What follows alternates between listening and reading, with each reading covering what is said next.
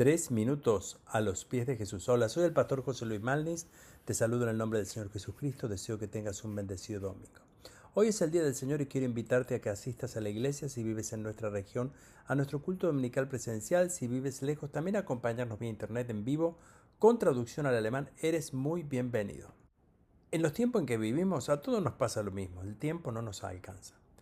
Cuando el tiempo no nos alcanza, lo que comenzamos a hacer es dejar cosas que no son tan importantes y urgentes, dedicándonos a las que sí son importantes y urgentes.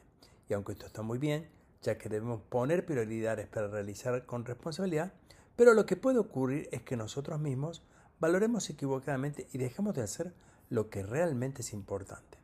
Aunque no lo crean, la historia que vamos a ver este domingo trata este tema y nos deja una tremenda enseñanza a nosotros. Se encuentra en Lucas el capítulo 14, verso 15 al 35. Voy a mencionar los hechos, ya que llevaría mucho tiempo leer todo el texto. Un hombre que estaba allí exclama esto delante de Jesús. El verso 15 dice, al oír esto, un hombre que estaba sentado en la mesa con Jesús exclamó, ¡Qué bendición será participar de un banquete en el reino de Dios!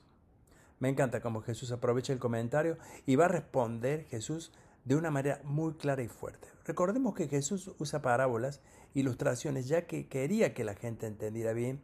Era un maestro tremendo, entonces usa una historia para responder a este hombre y a las generaciones venideras.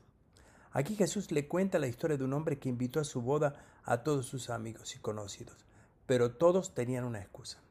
Todas las excusas eran muy importantes, ya que recordemos que se trataba del primer caso un inversionista, el segundo un campesino que tenía una chacra y el tercero un enamorado que estaba a punto de casarse.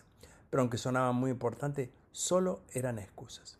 El enojo era evidente, ya que había sido rechazada la invitación, y esto no era otra cosa que lo mismo que harían los judíos de rechazar al Mesías. Y es allí cuando son invitados todos los que alcancen la gracia de Dios, no solo los judíos. Espero que entienda esto.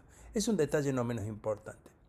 Pero lo que quería comunicar Jesús era que no estaban priorizando de manera correcta y que el Señor mismo quería confrontarles con el tema en profundidad que Él no estaban dispuestos ellos a pagar el costo de seguir a Jesús.